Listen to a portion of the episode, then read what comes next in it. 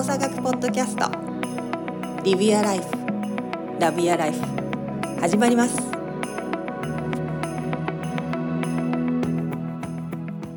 はい皆さんこんにちは。動作学ポッドキャストスタートいたします。本日もサンディエゴより川尻流。日本のどこかから大下太一。そして京都より山本邦子でお届けいたします。お二人ともお元気でしょうか？元気でやっております。はい元気でございます。うん、なんか比較的二人とも元気そあ、そう。う。うん。なんとなく。エネルギーが元気そう。まあ、そういうのあるよね。うん。私はなんか昨日、すここ数日、施術数が、施術、施術数数が 多かったせいか、終わった瞬間に左首がピキってきて、あれ？これ、やばいやつかなと思ったら、左の仙腸関節がなんか、うずうずしてきて、今日朝、ちょっとその調整をして、今日一日無事に乗り越えられることを願ってるって感じなんだけど。なんかある、そんな。痛くなって、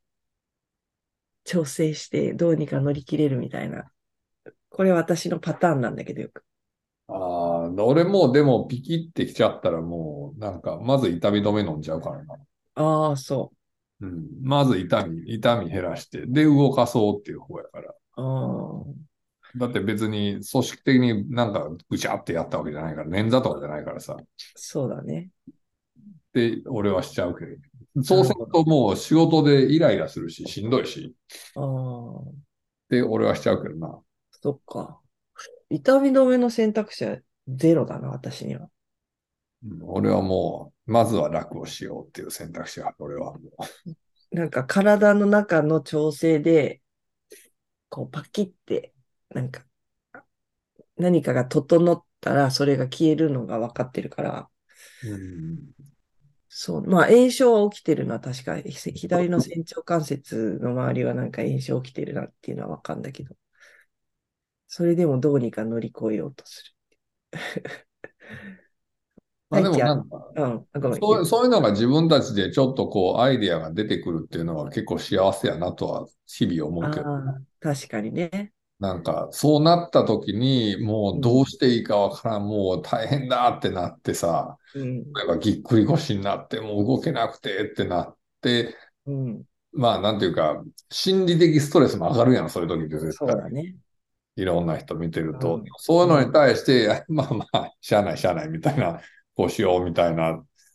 こうツールが手の内にあるっていうのは、うんものすごくラッキーやなっていうふうに思うな。うんお客様見てるとそう思うよね。うんなんか最初来た時は、本当起こったことに対して、どうしていいかわからないっていう状況から、なんか繰り返しっていうかずっとつお付き合いしていく中で、この間こういうことがあったんですけど、でもなんかこんなことなんじゃないかなと思って、こうしたらなんかちょっと楽になったんですよねとかって、会話が変わってくると、あるね。そうそうそうそなんう。か、ああ、すごい学んでくれてるって、なんか思うから、なんか教育ってそういうことなんだろうなっていつもうん。思うけど。確かに私たちは手の内が多いね。状況に関しての。そうそうんなんかベルトしてみようかなとか、ちょっとこう、この動きは避けとこうかなとか、やり方をたくさん知ってう。る。そう、自分たちでなんだかんだあるからさ。うん、これは本当に、本当に幸せやなと思うけどな。うんまあ、うちはあの最悪、あの主人、旦那君がいるから、なおさらな見。てもらっていて、治療家が上家にいるっていう、いいよね。うん、好きではないけど、最悪針を打ってもらうっていう やり方も、急性に関してはあるか。やり方はあるから。太一は何？どういう、どう、なんか、あ、やばい、これ、ちょっと体痛く、痛くなってきたってなったらどうするの？それがね、最近ないんですよね、そんなこと。いいね。すごいはね。よろしいね。最近ね、最近ないんで、あの、どう、どうするか。僕もなんか、あの、その後に、動かなきゃいけないこととか、なんか、あやらなきゃいけないことあったら、あ薬飲むかもしれないですね。あ まあ、今、あの、前、常用するわけじゃなくて、うんねうん。そのその場しの、その場をしのげればいいんで。そうだね。うん。でも、最近、体調子いいです。えー、すごいね。やっぱ若いっていいね。若い。い やいやいや、若いそう言っててしまう自分がもう嫌やけども。若さで片付ける。40代、50代い。や、もうなんかね、やっぱね、運動、基本的になんか何でもいいんですけど、好きな運動して、飯ちゃんと食えばもう、ある程度は、もうなんかめっちゃ当たり前のこと言ってます。いやいや、でもあなた、あなたそこにちゃんと、ちゃんと寝てよ。ほんまは言わなあかんのちゃうの。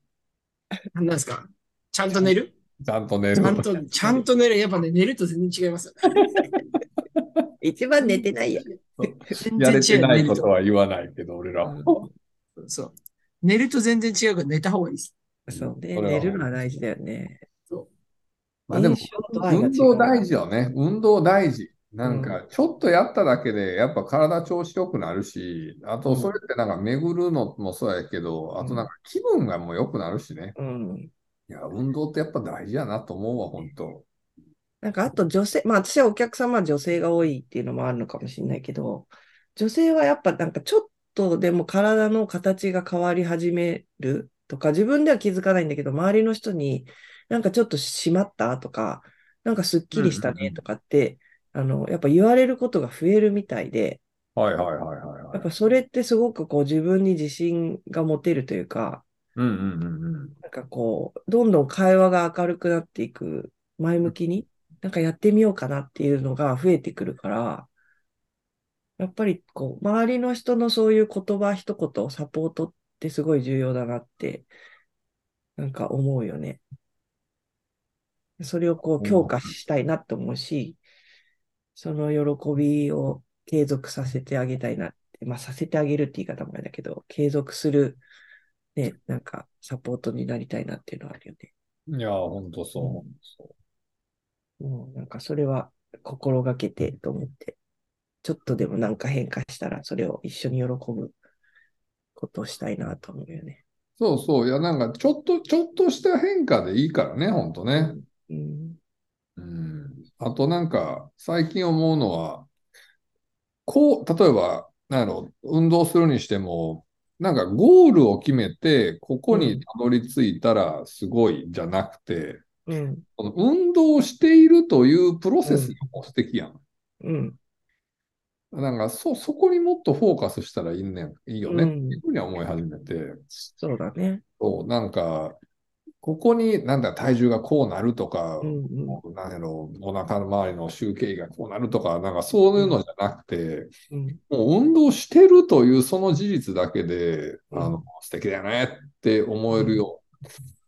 うな感じよねっていうふうには最近思う。そうだね。まあ、続けた結果、その、なんかそう結果やからな、それは。到達するだけだからね。それはなんか、あの、よく、まあ宿題みたいな感じで、じゃあ次までにこれできたらやってみてくださいねって言うと、最初の3日ぐらいは頑張ったんですけど、その後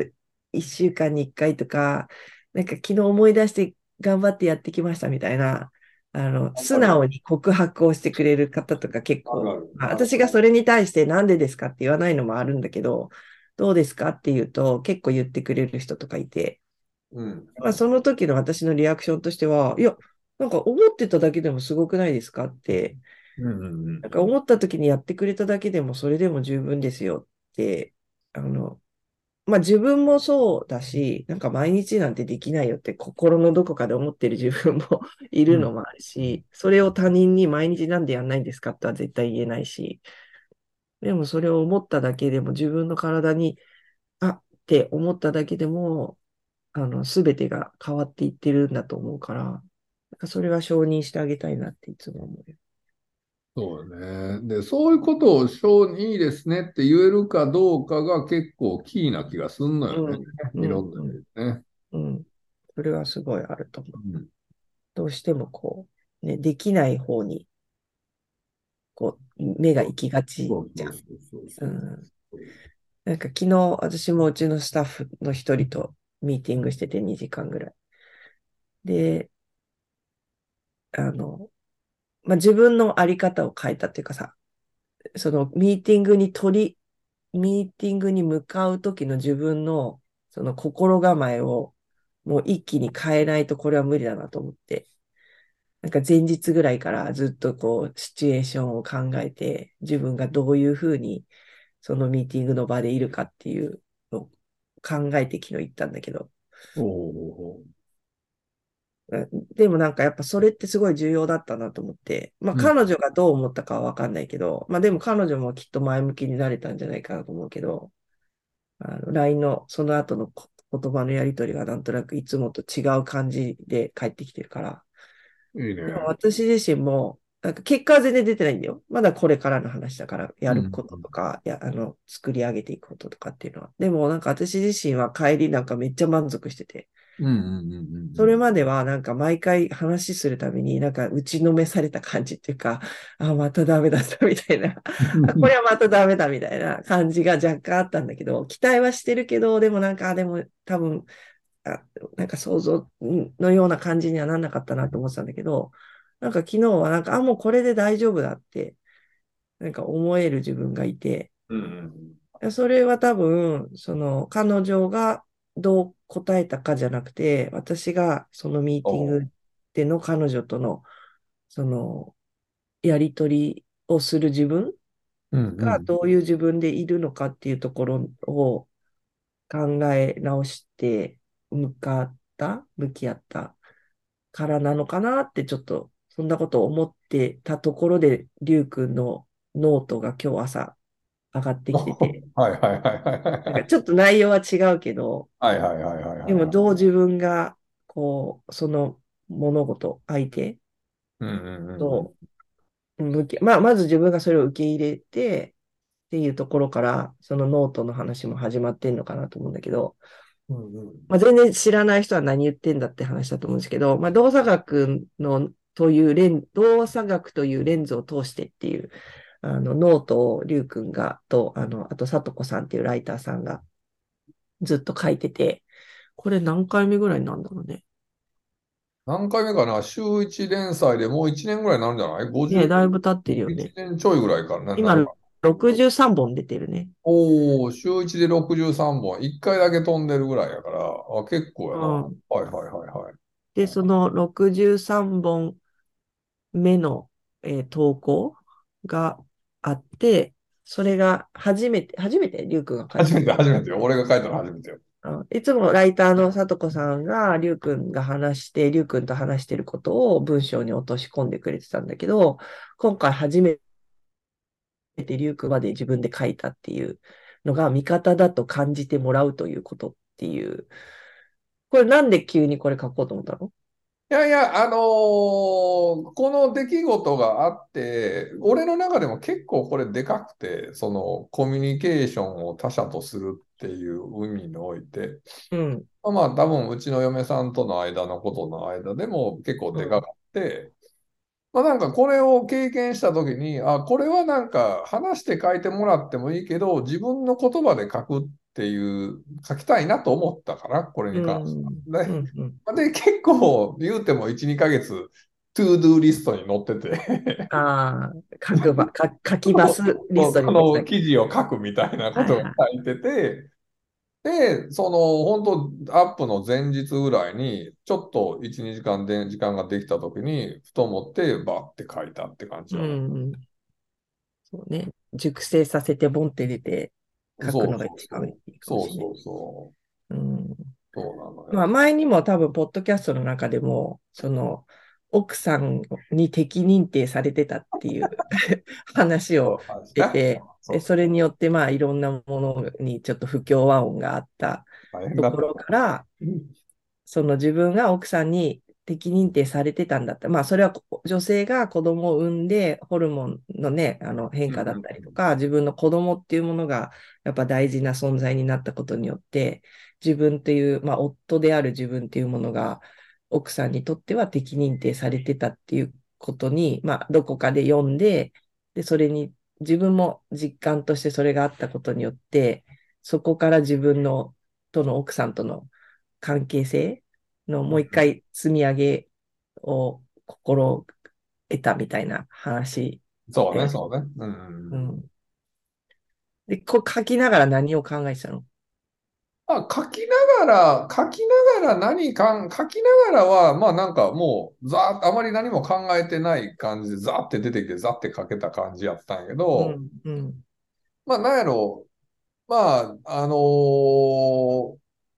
味方だよっていうことうをん、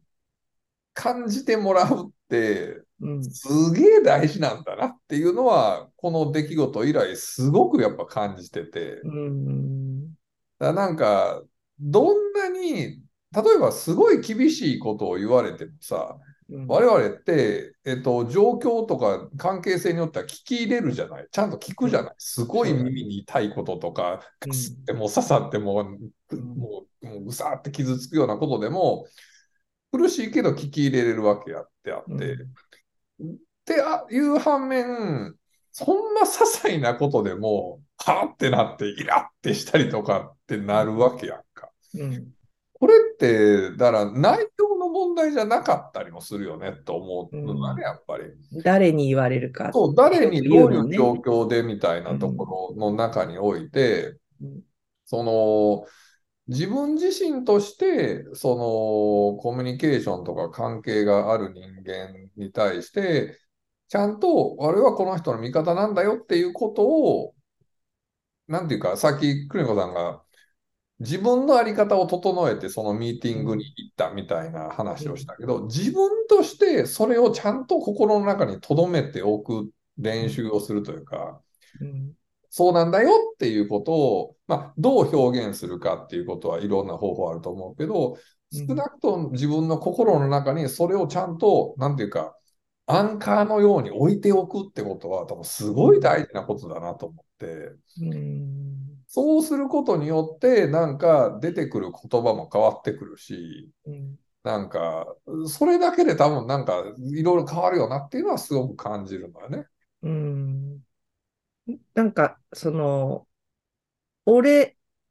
君の味方だからって、言葉ではいいくらでも言えるじゃん。私たちって。でも、相手の人がその言葉を、あ、この人は言葉だけじゃなくて、本当に私の味方という存在なんだって認識できるのは、な、何が違うんだろうね。言葉だけでしょって受け取るのと、あ、本当にこの人は私の味方なんだって、それの違いは何が生み出すんだ？いや、だから結局言葉ってさ、み本質的に味方だと思ってなかったとしても、例えば、うんえっと、本質的に味方でなかったとしても、口で言えちゃうやん。うんうん。だから、その相手の、その、なんていうか、言葉にはなってないうん。心の中の状態として、うん。本当にその相手に対して味方なんだよ、俺はあなたの味方なんだよっていうことを思ってるかどうかっていうのが俺我々俺はにじみ出るもんなんだなと思うんだよ。そこがやっぱり伝わるもんなんだなと思うんだよ。なるほど。じゃあ自分が心の底からそう思えることが大事ってこそうそうそうそう、まさにそう。と。うん。例えば、よく言うのは、あの、ごめんなさい、本当に申し訳なかったって思ってないすいませんって絶対通じへんやん。で、我々お前思ってへんやろってわかるやん。まあ分かってるか分かんないけど、あ、なんか心の底からは言ってないだろうなっていうのはなんかまあ分かるやんか。そう。で、我々大人やから、うんその、形だけの謝罪を、まあ、わ思ってないやろうけど、まあ、受け入れたりもするやん、はっきり言ったら。うん、うん、そうだね。うん。その、お前心が思ってへんやろって言って、またもう一回問題を再燃させるんじゃなくて、うんああ、いいですよって言って、こう、丸く収めたりもする。はい流す感じでね。そうそうそうそう。あ結局我々って言葉もそうやけど、その言葉の裏にある真意みたいなところって、うんやっぱ感じるのよね、すごくすごく。うん。で、そこって結構我々って的確に俺は取ると思ってて、うん。感じ取るってこと。そう感じ取るってこと。うんだからこそ、今の邦子さんの、その自分はみあなたは味方だよって言われた時の、うんこの本当にどうなのかって、すごく見えると思う。うん。結局は本当にあなたがそう思ってるかどうかってところが俺はキーやと思うんで。うん。なんか今回私の鍵だったなと思うのは、まあ常に考えてはいるけど、でもその人が今の状況にいる中で何、わまあ私も関係している領域。で、何がその人の、そのモヤモヤだったりとか、その人のこう、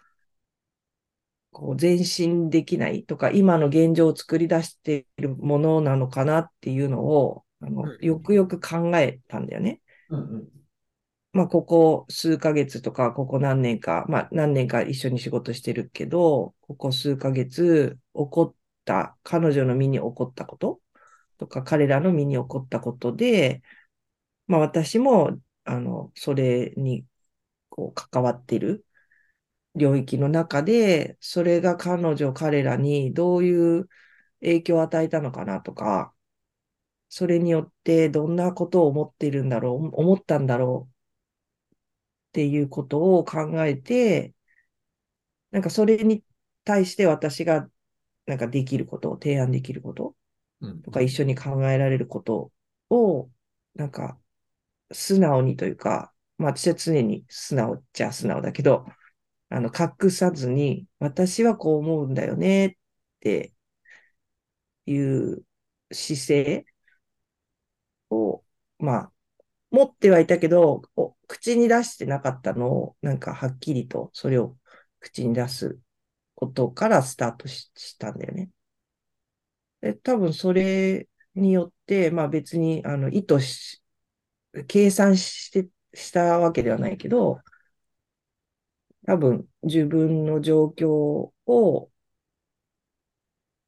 理解してくれたのかなって彼女が、彼女、彼らが思ってくれたのかもしれないし、そうじゃないかもしれないけど、でもその共通してるもので彼女、彼らがきっとこんなことで困ってるんじゃないかなっていうところをきちんと一緒に話をしようかなっていうのがキーだった気がすいや、結構俺そこがキーやなと思ってて、同じく。うん。結局味方になるっていうのは、相手の視点で今何がどう見えてるのかっていうのを理解する努力やし、で、相手のその視点が見、から、そこから先を作る努力を一緒にするってことやと思うのよ。うん例えば、その味方ってあなた思ってないでしょってなった時に、うん。うん。えっと、だから味方って思えよっていうの。その、ちゃうやんと思うわけ。うん思うとこから始めろよって。そう、そっからやれよって、味方と思ってくれよっていうのではなくて、味方だよっていうことを伝えるっていうことを俺はしたんだよねって話を書いてるんやけど、そのノートの中では。それって彼女の状況が俺のことは味方だと思えないであれば、それに対して自分がどうアクションをするかっていうことがなわけであって、うん。多くの場合、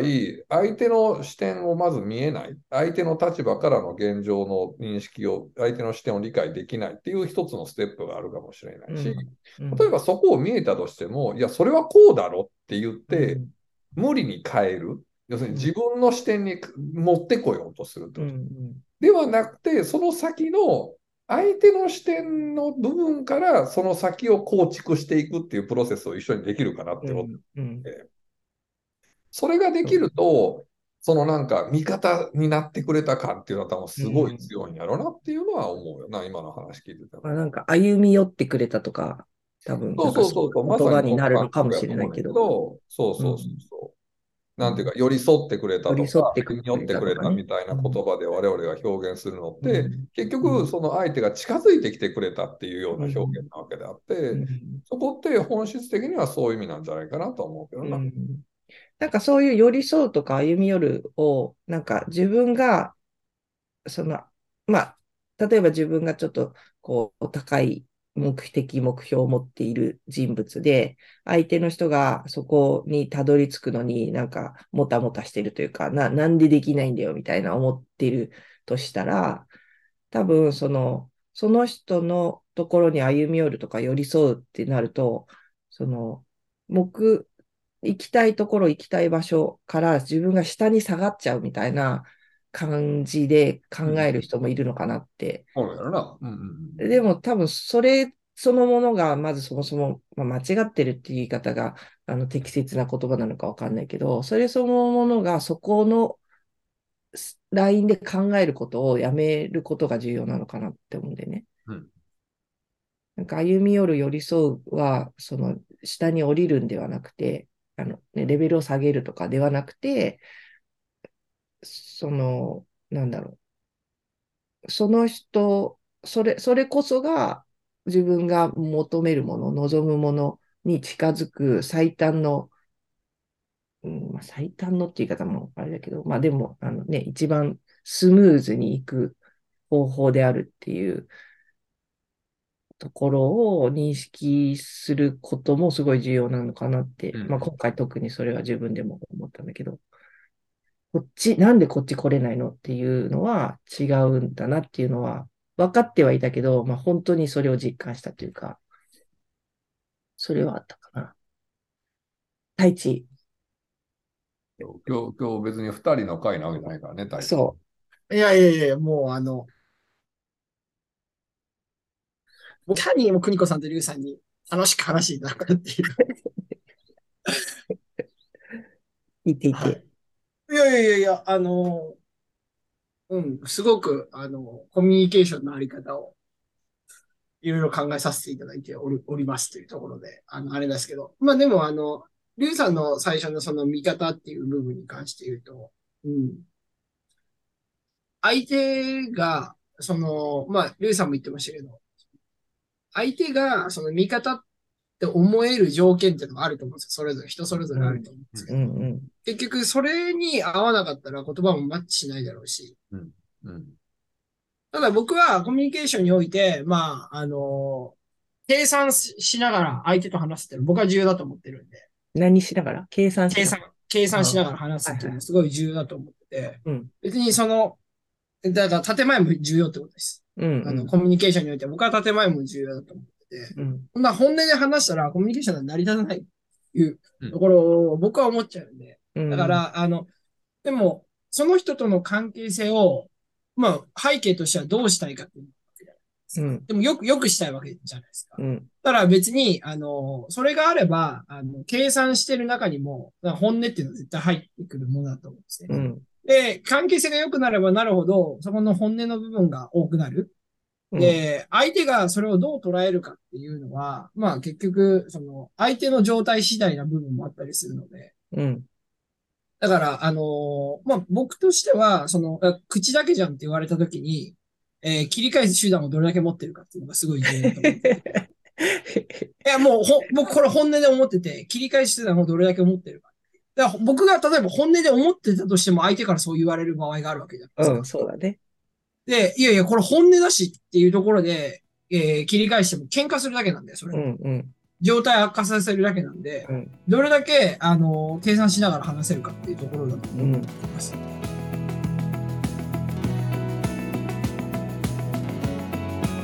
今日もありがとうございましたまた次回 Live Your Life Love Your Life